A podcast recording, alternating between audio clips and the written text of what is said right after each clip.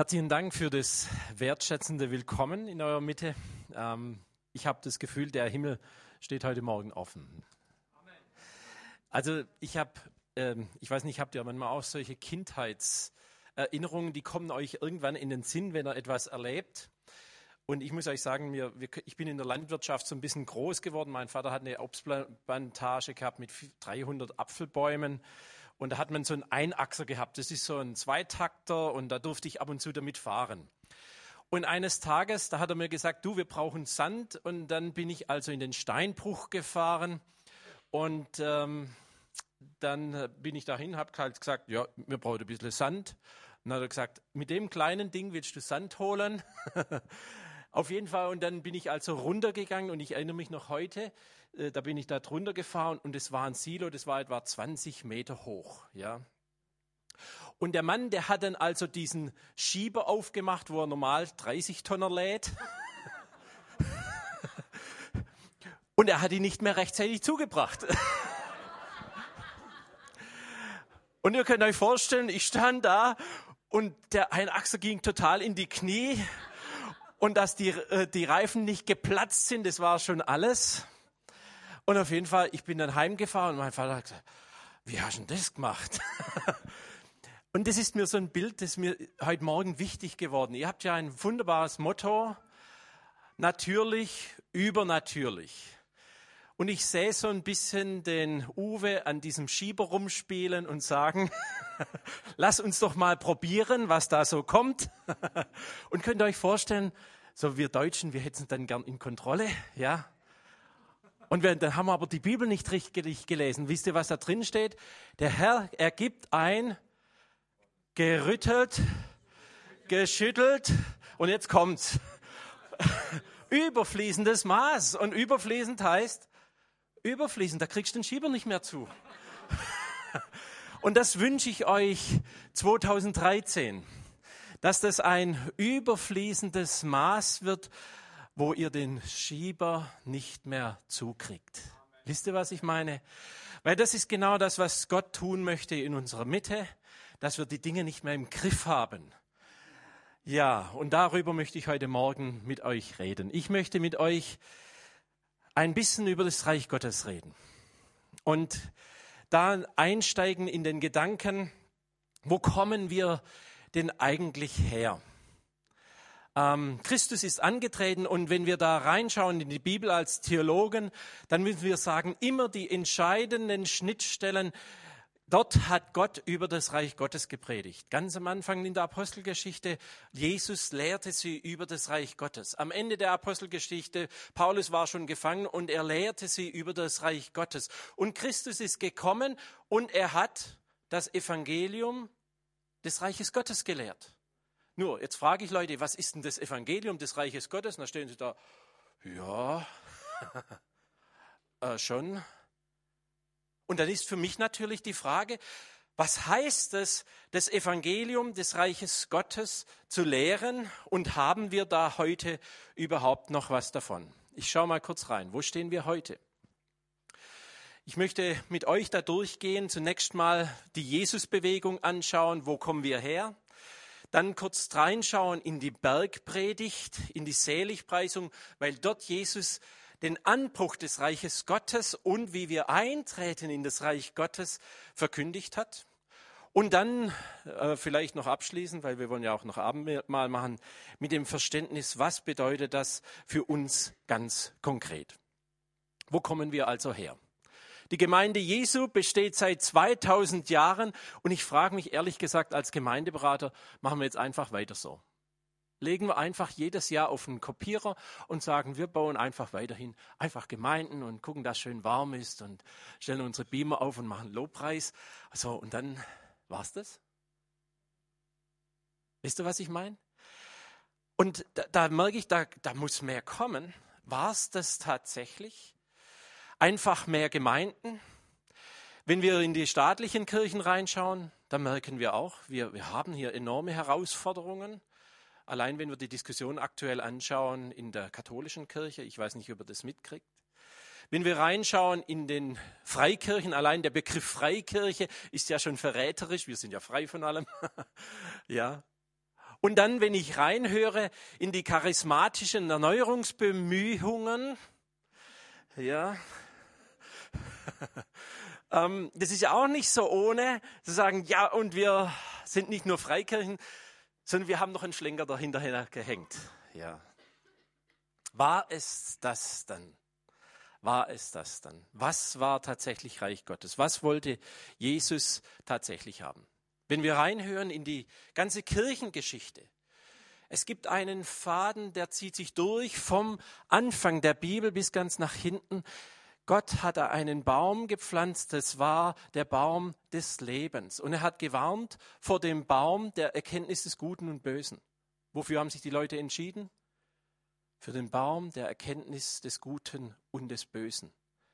Und das heißt, bis heute sind wir noch geprägt und ich erlebe auch Gemeinden immer wieder, die haben eher eine Theologie der Exklusivität als eine Theologie der Inklusion. Also ist immer wieder die Frage, wer gehört denn jetzt dazu und wer gehört nicht mehr dazu?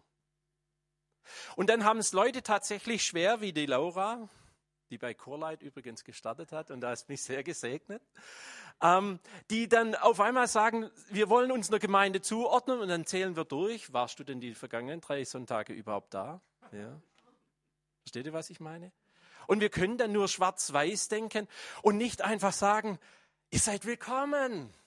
Mach den Schieber auf. Und wer willkommen sein will, der darf dazugehören und der darf hinzukommen zum Thron der Gnade und Gnade empfangen von hier bis zum Herzen Gottes und nicht kürzer. Das heißt, so weit reicht die Gnade. Das ist genau das, was Gott wollte. Wenn wir reinhören nach Israel, wir merken, das Gefäß wurde immer mit dem Inhalt vertauscht. Wir neigen dazu, Gebäude zu errichten und wir neigen dazu, Strukturen zu schaffen. Und das kommt genau aus diesem Denken, von das ist richtig und das ist recht. Und wir haben Gesetze und Ordnungen geschaffen und dann zum Schluss wird der Weg sehr, sehr eng. Ich erinnere mich noch mal dran, was ich einmal hier gepredigt habe. Der breite Weg auf der einen Seite und der schmale Weg irgendwo da draußen. Ein Freund von mir, Missionarsohn, hat mir irgendwann mal gesagt, weißt du was, der schmale Weg geht mitten durch den breiten Weg hindurch. Amen. Und das heißt, diese, diese Kunst tatsächlich, dort wo wir unterwegs sind, diesen schmalen Weg zu finden und das Reich Gottes zu leben und dann, wenn du morgen früh wieder an deinem Arbeitsplatz stehst und einfach zu fragen, dein Reich komme und dein Wille geschehe. So, und jetzt sag mir mal, wie das geht. Genau darum geht's. Das heißt, das ist das, was Gott von uns haben möchte. Es gab einige Momente in der Kirchengeschichte, auch im alten Israel, wo das aufgeleuchtet ist. Königliches Priestertum. Ein David, der sämtliche Schranken überschritten hat. Man hatte das aufgeteilt. Das ist Religiosität, die Priesterschaft, das Levitentum und auf der anderen Seite das Königtum. Und was hat er gemacht? Er hat gesagt, meine Jungs, die haben Hunger. Und er ist reingerannt in das Heiligtum und hat die Schaubrote geklaut. Hatte sowas geht ja schon mal gar nicht. Aber wisst ihr, das ist genau das. Das ist genau das, um was es geht. Geistliche Güter hineinzubringen in die Wirklichkeiten des Lebens Natürliches und Übernatürliches zusammenzubringen. Und stellt euch mal vor, was das für eine explosive Kraft wäre. Wir haben das natürlich auseinanderdividiert. In der Apostelgeschichte heißt es davon, dass Gott die Hütte Davids wiederherstellen will. Petrus greift das auf. Ich will, dass ein königliches Priestertum anfängt und dass es neu zustande kommen soll. Und Luther hat es aufgegriffen, hat gesagt, ja, es geht um die Priesterschaft aller Gläubigen, aber der Vollzug hat nicht stattgefunden. Es hat nicht stattgefunden. Einfach nicht passiert. Wenn wir da reinhören, dann sehen wir, das Reich Gottes steht im Widerspruch zu dem übergeordneten Begriff Welt. Welt ist es der Begriff für die Systeme dieses Daseins. Wir haben verschiedene Systeme. Geldsysteme, EDV-Systeme, kulturelle Systeme. Wir haben ganz viele Systeme. Das System des Mammuns, das typischerweise über Angst formuliert. Wir haben Systeme der Kultur und der Religion. Und ich denke noch an ein Gespräch vergangene Woche, wo einer gesagt hat, weißt, mein ganzes Dasein als Unternehmer besteht darin, dass ich einfach meine Minderwertigkeit ausräumen wollte. Ich wollte endlich mal zeigen, dass ich jemand bin. Ja. Das heißt, das Reich Gottes ist ein Anbruch einer neuen Zeit, wo auch klar ist, es ist alles miteinander verwoben. Gott ist alles in allem und in allen. Da steht mir der Verstand still, ehrlicherweise. Ja. Weil ich habe immer geglaubt, und so bin ich ehrlicherweise groß geworden, in unseren vier Wänden hier ist Gott. Ich bin als Pfingstler groß geworden, ja, und da muss man dazu sagen, die Pfingstler haben den Heiligen Geist und die Botschaft gegenüber den anderen ist damit auch klar. Ja. Und irgendwann musste ich mal erkennen, ja, das hat man nicht unbedingt so ausgesprochen, aber irgendwann musste ich mal erkennen, da gibt es Menschen, die haben viel mehr verstanden von dem Wesenszug des Reiches Gottes. Und das, was wir in den Gemeinden oft machen, und das ist für mich auch ein wichtiger Gedanke, Gott wollte eigentlich einen Betriebssystemwechsel. Das heißt, eine neue Denkweise, ein neues mentales Modell. Für mich bedeutet das Betriebssystemwechsel bei laufender Maschine. Ein neues Denken sollte implementiert werden. Und wenn ich jetzt in meine Gemeinden manchmal reinhöre, dann merke ich, wir haben das Betriebssystem Mammon integriert. Ich denke an eine Gemeinde, die bezahlen den Pastor nach der Anzahl der Bekehrungen pro Monat. Aber die Gemeinde wächst. Und die Leute werden natürlich sagen, wir sind gesegnet durch diesen Pastor. Versteht ihr? Und wir haben diese Systeme und ich war selber in genügend Pastorenkonferenzen und die erste Frage war typischerweise, wie viele Leute kommen in deine Gemeinde? Und es war nicht die Frage, wie baut sich Reich Gottes bei euch? Und was tut Gott gerade? Und wie beschenkt er euch? Die typische Frage war Nummern, Zahlen, Daten, Fakten. Und dann sage ich, wir haben das Betriebssystem Mammon auf den Kopierer gelegt und es funktioniert identisch. Ja. Und je mehr Hochglanz kommt, umso mehr sind wir gesegnet und je weniger Hochglanz kommt, umso weniger sind wir gesegnet. Und da, da haben wir eine enorme, versteht ihr, da geht es wirklich um Mark und Bein. Das heißt, manches, was so schön aussieht, ist möglicherweise im Inhalt etwas ganz anderes. Gott wollte also eine neue Denkweise, ein neues Betriebssystem installieren. Wie funktioniert denn das hier so alles? Und Jesus ist dann angetreten und er hat ein Bild äh, hineingebracht. Ich mache es mal ein bisschen im Schweinsgalopp. Er hat gesagt, das Reich Gottes ist bereits angebrochen. Und er predigte, das Himmelreich ist angebrochen. Ich frage manchmal die Christen, wann ist denn die Ewigkeit? Ja, wenn ich tot bin. Also, hallo. Die Ewigkeit ist heute schon in unseren Herzen. Gibt es übrigens auch ein Buch, Ewigkeit in ihren Herzen. Das heißt, Himmel ist heute schon da. Naja, können wir jetzt mal hier ein bisschen praktisch werden, du da vorne? ist es wirklich so? Ja, das ist genau das, was Jesus wollte. Er hat gesagt, ich will, dass der Himmel heute schon da ist. Aber ich erlebe viele Christen, und das ist genau das, was die Existenz von Gut und Böse mit uns macht. Wir haben ein dualistisches Weltbild. Es wird irgendwann kommen. Dann nach dem Tod. Nächstes Jahr wird's besser. Aber dass Gott sagt, heute und hier in deiner Ehe lerne das Betriebssystem des Reiches Gottes zu installieren, das haben wir nicht verstanden. Zu sagen, ich müsste halt einen anderen Mann haben, dann wäre die Welt in Ordnung. Oder ich müsste mich anders entschieden haben. Oder ich müsste den anderen Job haben. Oder ein bisschen mehr oder ein bisschen mehr. Das ist ja das System der Superlative und noch etwas höher singen im höheren C, dann wäre es noch besser. Und das ist ja das installierte Programm des Satans. Ihr werdet sein wie. Der Vergleich zerstört uns letztendlich selbst. Und genau dort an der Stelle knüpft Gott an und er sagt, ich will, das Reich Gottes in euch ist. Es ist kein irdischer Ort, sagt Jesus Christus. Es ist nicht von dieser Welt. Und er sagt auch am Ende dem Pilatus, hört zu, wenn ich eine Armee aufbauen sollte, dann hätte ich die Leute veranstaltet, dass die jetzt endlich mal gegen dich losgehen. Und er hat hier deutlich gemacht, nein, das Reich Gottes ist nicht von dieser Welt. Und das heißt, damit haben wir auch eine völlig andere Arbeitsform. Das fordert uns natürlich heraus. Und es gibt in dieser Thomson-Bibel, ich habe sie extra mitgebracht, ja, das ist mein fettes Teil da, da gibt es hinten ein Bild drin und das beschreibt genau diesen Gedanken des Reiches Gottes. Ich kopiere normalerweise nicht einfach irgendetwas, aber hier an der Stelle habe ich es gemacht. Warum? weil dieses Bild, glaube ich, wirklich etwas ausdrückt. Es drückt Folgendes aus, dass es verschiedene Zugänge gibt, beziehungsweise verschiedene Stufen, gut, da kann man drüber diskutieren, hineinzugehen in das Verständnis des Reiches Gottes. Und es drückt genau das aus, was wir haben, nämlich in, dem, in den Seligpreisungen.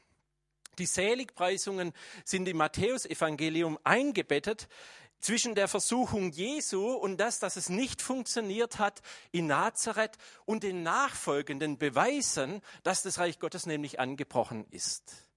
Und damit macht der Matthäus etwas ganz Wichtiges. Er sagt, hier, wenn ihr diese Seligpreisungen verinnerlicht, dann habt ihr etwas verstanden von der Funktionsweise des Reiches Gottes. Und der Teil der Übernatürlichkeit ist ein Teil des Reiches Gottes. Aber auch der natürliche Teil ist ein Teil des Reiches Gottes. Und beides gehört zusammen. Nur, wir müssen eins feststellen, das ist schwer zu denken. Wir denken lieber schwarz-weiß, entweder oder, als das zu integrieren.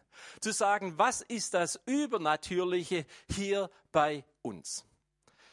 Max Weber, ein bekannter Ökonom, Anfang vergangenes Jahrhundert, er hat gesagt, wir haben unsere Welt entzaubert. Und die Ergebnisse davon waren, dass die Naturwissenschaft alles beherrscht hat im 20. Jahrhundert, wo wir die Natur auch ausgebeutet haben, mit dem, dass zum Beispiel nachfolgende Generationen darunter leiden werden. Und im Moment sterben pro, pro Tag 150 Arten aus. Das ist das, was dualistisches Denken macht. Wir sind als Weltgemeinschaft an der Stelle angekommen, wo wir verstehen müssen, die Dinge gehören zusammen. Und wir können nicht einfach abschneiden und sagen, das hat nichts mit uns zu tun, sondern die Dinge gehören zusammen. Und Jesus hat genau das versucht klarzumachen von Anfang an. Ihr seid in der Welt. Die Erde gehört dem Herrn und und wie viel ist alles? Alles, alles ist alles. Blöde Frage, sag mal.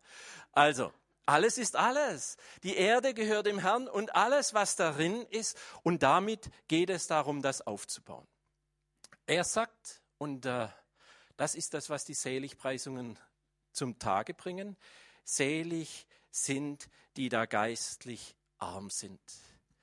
Und jetzt weiß ich nicht, wie du heute Morgen hier stehst. Jesus macht hier ein wunderschönes Gleichnis. Er sagt, da war einmal ein Gottesdienst und dann kam da einer rein, ein Zöllner. Da müsste man sagen, das ist so ein Seelenverkäufer. Das ist einer, der Kinder verkauft. Das ist ein Zuhälter. Das ist einer, der alles verkauft. Das ist ein Hedgefondsmanager. Das ist einer, der die Abartigkeiten unserer Gesellschaft abbildet. Und er sitzt in diesem Gottesdienst und der Pharisäer sagt nebendran, bin ich froh, dass ich nicht bin wie der.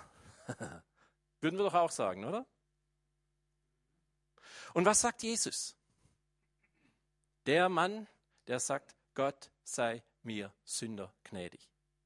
Das ist geistliche Armut. Hast du es heute Morgen drauf? Ich muss euch ehrlich sagen, wenn wir ehrlich miteinander würden, müssten wir ab und zu mal sagen, ich hab's nicht drauf. Auch nicht so viel. Ich habe es oft mit meinen Brüdern, den Pastoren, wisst ihr, wir stellen oft die Pastoren auf eine Plattform drauf. Ich habe es oft gesagt, wir machen sie zur Projektionsfläche all unserer Wünsche. All dessen, was wir nicht auf die Reihe kriegen, muss der da vorne drauf haben. Und dann wundern wir uns, dass er vom Sockel fällt. Und Gott, er lehrt uns das.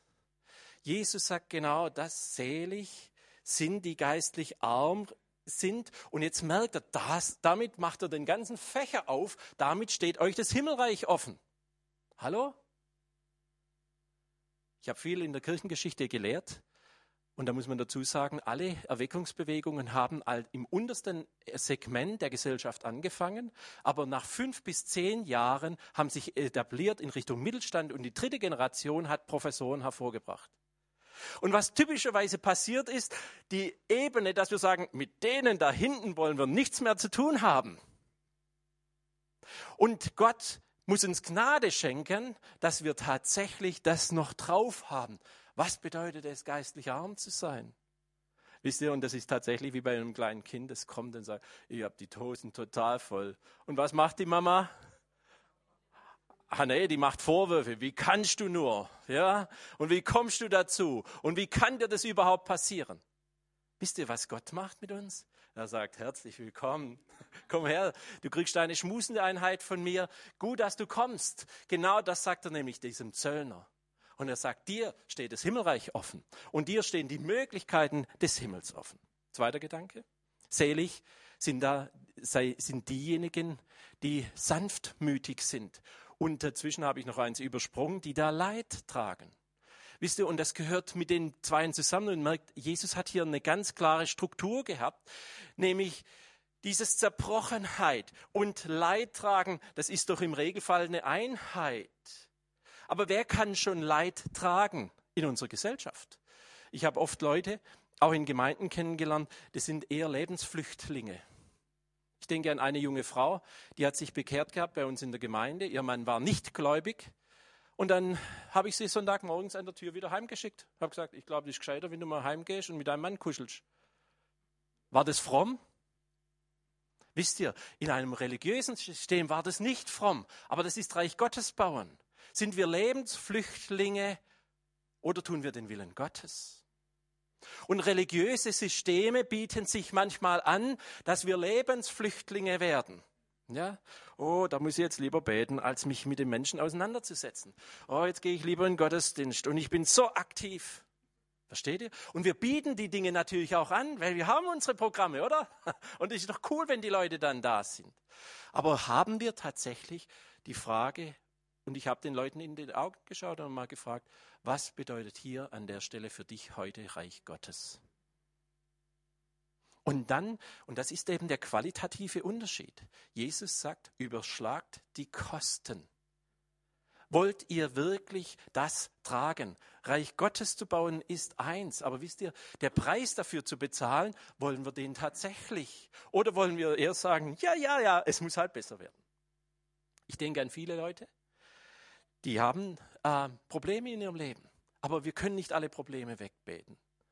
Ich habe in manchen Fällen auch schon gesagt, hör zu, diese Betonwand wird Gott aus deinem Leben nicht wegnehmen. Du darfst an dem wachsen, weil an der Stelle darfst du geistliche Armut lernen. Und wisst ihr, manchmal, und da hören wir in den Paulus rein, der sagt, ich hab's nicht drauf. Ich bin der Kleinste unter ihnen. Schaut euch die anderen an. Das sind alle großkotzige Leute. Die haben's drauf. Ich hab's nicht drauf. Aber ich habe nur eins. Und das ist Christus, der Gekreuzigte. Und das ist Reich Gottes. Versteht ihr? Und das ist natürlich eine enorme Herausforderung, damit zu leben. Das Thema Sanftmut hat damit zu tun, dann auch ohne Hochmut und ohne das, dass ich mein selber mein Recht herbeiführe, vor Gott zu stehen. Sanftmut, da steckt ja der Gedanke Mut drin. Ab und zu, da könnte man innerlich durchladen, oder nicht? Also, oh, dem gebe ich eins. und wenn der eine Rauen hat, dann haue ich dem auch eine ein. Oder hol der das, oder hol ich auch das Messer raus, ja? und dann eskalieren die Probleme. Und Gott stellt dich in Situationen hinein, wo du auf einmal lernst, Sanftmut. Aber in mir kotzt doch alles und ich am liebsten haue ich dem jetzt eine rein. Ich denke, neulich war ich in der ältesten Sitzung und da kam einer geladen, ja, Munition, so ein Aktenordner voller ausgedruckter E-Mails. Das lasse ich mir nicht bieten von den Geschwistern hier. da habe ich gesagt, Thomas, weißt was? Du hast recht, aber es ist nicht richtig. Du darfst an der Stelle Sanftmut lernen. Aber das ist nicht einfach. Ja, genau. wisst ihr, was ich meine? Sanftmüt. Und wisst ihr was? Da gibt es eine Wahnsinnsverheißung dahinter. Die werden das Erdreich besitzen. Und viel, wisst ihr, wie viel das, das Erdreich ist? Das ist ziemlich viel. Und jetzt verstehen wir auch, wie viel sanftmütige Herrscher haben wir denn tatsächlich? Da haben wir nicht so viele davon. Ja? Und wir zahlen es gern einander heim. Weiter. Selig sind die, da hungert und dürstet nach Gerechtigkeit, denn sie sollen satt werden. Und da, da seht ihr diese wunderschöne innere Verknüpfung zum Thema Sanftmut. Der Bedarf nach Gerechtigkeit ist gigantisch. Wir haben in uns auch immer ein System von Gerechtigkeit. Das fängt schon in der Familie an. Die hat aber ein bisschen mehr auf dem Teller wie ich. Also wir haben das in der Familie so gelöst, dass eine den Kuchen durchschneiden durfte und die andere durfte zuerst nehmen. Ja. Das heißt, es ist in uns angelegt, dass wir tatsächlich immer gleich haben wollen, immer Gerechtigkeit. Aber schaffen wir das? Ist das Leben immer gerecht? Jesus macht hier paradoxe Beispiele. Er sagt, da schaffen welche und der eine fängt morgens an zu schaffen, der andere fängt mittags an zu schaffen und der andere fängt äh, abends an zu schaffen. Und wisst ihr was? Die kriegen alle gleich viel. Und da, da ich kann es nicht anders sagen, da kommt in uns die Galle hoch, oder? Und da greift er in uns hinein und sagt, hör zu, hast du hier Reich Gottes schon gelernt? Und ich sage, ich finde es zum Kotzen, weil das kann doch wohl nicht sein, dass der, der jetzt eine Stunde gearbeitet hat, so viel. Und was macht er? Also er geht mit uns an die Thematik Neid ran. Wie neidisch bist du? Missgunst, ja. Ein lieber Freund von mir, der hat mal gesagt, ein größeres Gefühl als der Hunger ist der, wie sagt man da, ähm, ist die Missgunst, als der andere mehr hat. Ja, das heißt, Jesus geht mit uns hier durch und er sagt, selig sind diejenigen, die Barmherzigkeit üben. Und die Barmherzigen, die werden Barmherzigkeit erlangen. Den Spruch kennt ihr schon von mir. Gott ist ein gerechter Gott. Und hoffentlich bekommen wir manchmal das, was wir verdient haben. Aber da muss ich gleich ein Komma setzen, denn Gott ist auch ein gnädiger Gott. Und Gnade ist, dass wir nicht das bekommen, was wir verdient hätten. Und er ist auch ein barmherziger Gott. Das heißt, wir kriegen, was wir nicht verdient haben. Und damit haben wir einen gnädigen, gerechten und barmherzigen Gott. Und als diesen Gott möchte er uns etwas über das Reich Gottes lehren. Denn in, wenn wir Barmherzigkeit erlangen, Stellt euch mal vor, wenn ich von hier bis zum Himmel Gottes ein Silo über mich habe und da steht der Schieber offen, da kann ich doch gar nicht anders, oder? Da kann ich doch gar nicht, willst du auch ein bisschen was haben? Na komm, nimm halt. Ja, das war ja der Gedanke von vorher, von umsonst habt ihr empfangen. Und das ist ja der Gedanke übrigens beim Opfergrad, wer kleinlich sät, der wird kleinlich ernten. Also Gott will vor allem, und das ist das Übernatürliche, unser Herz verändern. Wisst ihr, es gibt viele Dinge, die sind Wunder. Das sind Wunder, aber wir haben nicht den Blick dafür. Und wir haben noch gar keine Erkenntnis dafür. Das heißt, was Gott zunächst mal macht, er lehrt uns neu sehen. In der Bibel heißt es sehr verkürzt, ähm, dass wir mit, nur mit den Augen des Herzens gut sehen können. Der Saint-Exupéry, ein Pilot im Zweiten Weltkrieg, er hat es dann übernommen beim kleinen Prinzen. Und wo er genau das sagt, nur mit den Augen des Herzens können wir tatsächlich gut sehen. Dann heißt es weiter, selig diejenigen, die, die reinen Herzens sind. Und was sind reine Herzen? Jetzt können wir hier natürlich einen auf Saubermann machen und sagen, ja, ich habe nichts verbrochen. Das ist genau das, was der reiche Jüngling gesagt hat. Und was hat Jesus ihn gelehrt? Ihn hat er gelehrt, verkaufe, was du hast und dann ist alles in Ordnung. Und dann haben wir gemerkt, er war komplett dem System Mammon verhaftet. Und er war weggesaugt in dieses System und ist nicht rausgekommen. Und Jesus war traurig, als er wegging, weil er gesagt hat, das war ein Mensch ohne Falsch. Reines Herz. Und da macht Jesus etwas Interessantes. Er lehrt uns zu werden wie die Kinder. Und was sind Kinder? Kinder, die sind nur einfach so. Ja, ich bin jetzt so. Ich bin ganz Hunger. Ich bin ganz Durst. Oder ich bin einfach ganz da.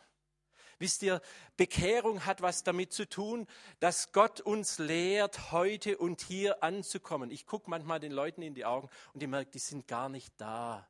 Die sind nicht präsent. Die leben in der Vergangenheit oder in der Zukunft, aber sie sind nicht da.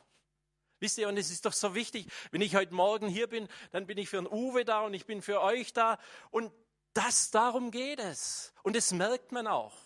Ich mache viele Seminare und die Auswahlverfahren laufen häufig darüber, dass die Leute sagen, ist dieser Mensch überhaupt präsent? Ist er da? Spürt man diesen Menschen? auch bei den Künstlern merkt man das schnell. Ist der da oder macht er nur eine Performance außerhalb seiner selbst? Gott lehrt uns genau das. Dass wir werden wie die Kinder. Reinen Herzens. Was passiert hier? Sie werden Gott schauen. Das ist ganz einfach, weil wir einen Vater im Himmel haben. Und das heißt, wir lehren eine neue Sicht auf die Dinge. Und die Kapazität haben wir auf einmal von außen drauf zu schauen und nicht total hier verworben zu sein, sondern sagen, es gibt eine andere Sicht der Dinge. Gott lehrt uns an der Stelle tatsächlich Einfalt, Einfalt des Herzens. Die Bibel sagt hier an einer anderen Stelle, eure Rede sei Ja oder Nein und was da drüber ist, das ist vom Übel. Haben wir wirklich hier Klarheit? Wenn ich sage Ja, dann denke ich ja, dann fühle ich ja und dann tue ich ja. Wenn ich sage, ich komme morgen, dann, dann denke ich so und dann fühle ich so und dann bin ich so. Wenn ich sage, ich mag dich oder ich mag dich nicht, könnte ja auch mal sein, ähm, dann kommt es klar rüber. Und wisst ihr, damit wird auch Gemeinschaft, auch geistliche Gemeinschaft, zu einer erlösenden Bewegung, weil wir auf einmal Klarheit gewinnen in uns. Das ist das, was Gott tatsächlich an der Stelle tut. Das heißt, er schenkt uns weiterhin, selig sind die Friedfertigen, denn sie werden Gottes Kinder heißen. Und da merkt er, er verknüpft es jetzt. Reines Herzen zu sein und dann auch friedfertig zu sein, ist eine, bildet eine Einheit. Er, ist, er verknüpft die einzelnen Gedanken immer wieder neu und er bringt etwas auf den Punkt. Gottes Kind zu sein hat etwas mit der Identität zu tun. Die ersten Christen wurden Christen genannt. Warum? Die, die sind so rumgelaufen wie der. Die haben sich so verhalten wie der. Die haben geredet wie der. Und die anderen kamen auf die Idee, es war ein Schimpfwort. Das sind kleine Christusse. Und das ist ja genau der Gedanke, dass wenn wir als Gemeinschaft der Gläubigen zusammen sind, dass wir dann tatsächlich Leute sind, zu sagen, guck, so muss ich machen. Paulus sagt es an einer Stelle, seht mich an, ich folge Christus nach. Die Leute haben niemand anders als dich und mich. Eine der ersten Fragen, die ich oft stelle im Coaching ist die, würdest du dich selber zum Freund nehmen? Und da hast du ja gar nicht so viele Alternativen. Ja? Ähm, und die, die Antwort, ich sage mal, die gibst du dir mit deinem Leben. Würdest du dich selber zum Freund nehmen? Und es, ich muss oft Meisterschulen und ich sage denen, wisst ihr was, ihr könnt auch mal bei Müller vorbei und es muss einfach angenehm sein, mit euch zusammenzuarbeiten. So. ähm, aber ihr könnt euch gut vorstellen, die Menschen haben niemand sonst als dich und mich, um etwas über Gott, über Christus zu erfahren. Ja, und, und äh, da stehe ich oft neben mir und denke, shit, das da, nee. Ja, aber genau, da kommen wir an den Punkt der Demut wieder, der Zerbrochenheit. Da ist nicht mehr als dieser Andi. Da gibt es nicht mehr als diesen Menschen. Aber das ist ja schon mal was. Und es ist ja auch nicht nichts, oder? Und damit haben wir doch schon mal was. Und das legen wir Gott hin, wie so ein paar Fische und ein paar Brote. Und dann sagen, so, und jetzt gucken wir mal, was da rauskommt, oder? Und das Spannende ist, da entsteht manchmal vieles. Da kommt richtig was rüber und Menschen werden satt und du stehst nachher da und es schockiert mich manchmal. Da zitieren Leute aus einer Predigt, die ich vor 20 Jahren gepredigt habe. Äh, habe ich das wirklich gesagt? Und hat er das richtig, richtig gemeint? Wisst ihr, was ich meine? Das heißt, unsere Identität kommt woher? Aus unserem Self-Made Man? Aus unserer Internetseite? aus unserem Klingelschild, aus unserer Leistung, aus unserem Geldbeutel. Nein, sie kommt aus Gott. Herr, du hebst mein Haupt empor, sagte David. Du hebst mein Haupt empor. Und es lehrt uns Souveränität. Und auch tatsächlich zu sagen, ich kann erhobenen Hauptes selbst die Bitterkeiten des Lebens hinnehmen. Und das ist das Unnatürliche im Natürlichen. Da verknüpft Gott etwas Wunderbares. Dann kommen wir an den Gedanken, und das ist eben die, die letzte Ebene. Verfolgung ist eine natürliche Konsequenz, wenn wir im Wesen des Reiches Gottes handeln. Warum? Weil da klatscht es. Ich muss schon mein Mikrofon aus der Hand legen. Versteht ihr, da geht es so. Weil das Betriebssystem Welt und das System Reich Gottes funktionieren nicht zusammen. Und das heißt, damit wirst du abartig, damit bist du abnorm, damit bist du un ja, natürlich. Da bist du komisch und sonderbar. Und Menschen, die so sind, werden stigmatisiert, äh, stigmatisiert, eliminiert und liquidiert. Das ist einfach eine logische Konsequenz daraus. Versteht ihr? Weil genau das passiert ja dann, wenn jeder Rache üben würde und nach der Melodie zahlt's ihm heim und du sagst, nein, ich werde für diesen Menschen gerade stehen. Oder auch ein andermal, alle Leute sind loyal, alle Leute fallen nieder vor dem Götzen und du stehst einfach hin und sagst, ich muss hier mal was sagen. Bei der Betriebsversammlung, ja, ich weiß nicht, ob ab und zu hier Leute auch in Betrieb arbeiten. Bei der Betriebsversammlung, so, ich hätte hier auch mal etwas zu sagen. Guten Morgen zusammen. Darf ich mal etwas anmerken aus meiner Perspektive? Versteht ihr, was ich meine? Und das ist genau das, wenn wir dieses System Unabhängigkeit in uns tragen, dann können wir auch als solche hinstehen. Beine ein bisschen breitbeinig hinstellen und sagen, hier stehe ich. Und dann sind wir bei Luther. Und ich kann nicht anders. Und ich komme hier nicht raus. Denn Gott hat mich, wie es der Jeremia sagt, Gott hat mich verführt und ich habe mich verführen lassen.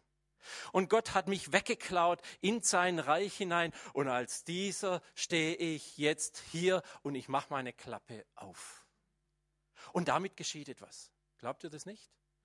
Möglicherweise äh, läufst du raus. Wie fühlt man sich nach so einem Gespräch? Also ich muss euch ehrlich sagen, ich fühle mich hundeelend.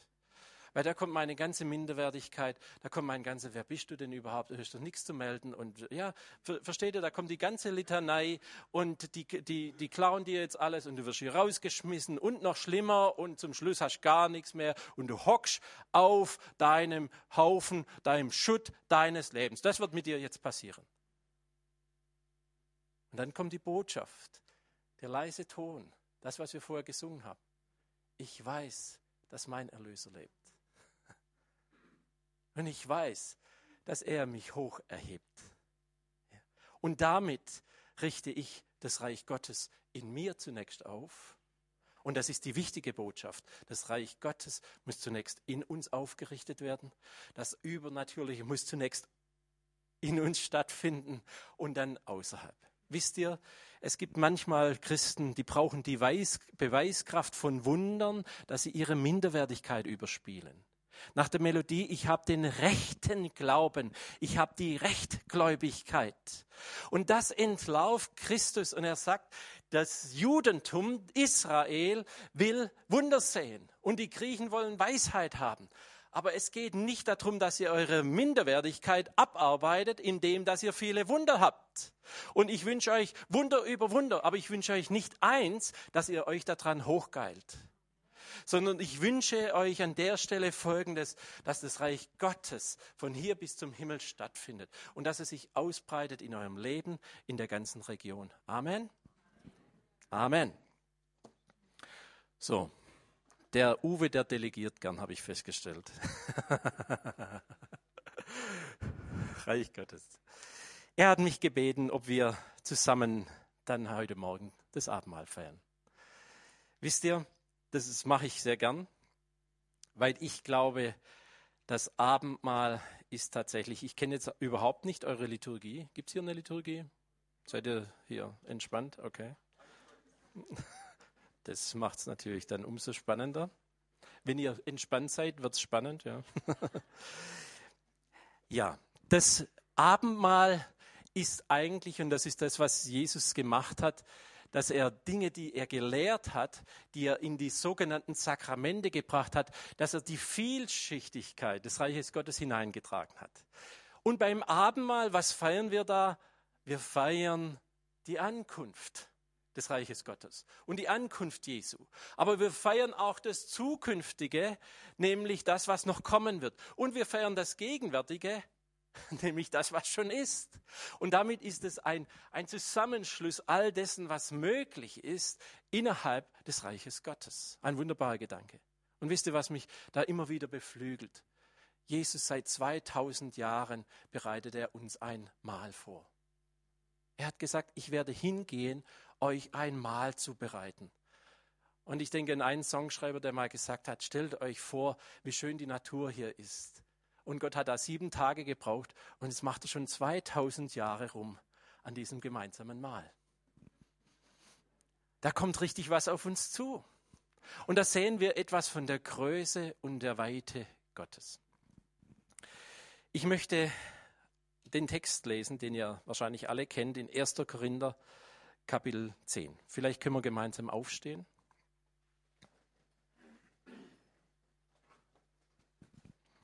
Dort heißt es, darum meine Lieben, flieht den Götzendienst. Ich rede doch zu verständigen Menschen, beurteilt selber, was ich sage. Der gesegnete Kelch, den wir segnen, ist er nicht die Gemeinschaft des Blutes Christi. Das Brot, das wir brechen, ist das nicht die Gemeinschaft des Leibes Christi. Denn ein Brot ist, so sind wir viele ein Leib. Und weil wir alle an einem Brot teilhaben. Ich möchte noch beten. Vater, ich danke dir, dass du selbst deinen Sohn gegeben hast und dass du das Brot gebrochen hast für uns. Es wurde an deinem Leib kein Knochen zerbrochen, aber du hast dich selbst hingegeben. Und indem, dass wir heute Morgen gemeinsam das Mahl feiern und dieses Brot brechen, wird etwas von der Vielheit und von der Größe deines Leibes sichtbar. Herr, und das wollen wir gemeinsam feiern. Und damit wollen wir es empfangen. Wir wollen auch empfangen das, was du gesegnet hast in dem Blut. Das Blut als Symbol des Lebens, das du gegeben hast, dass wir Leben haben sollen.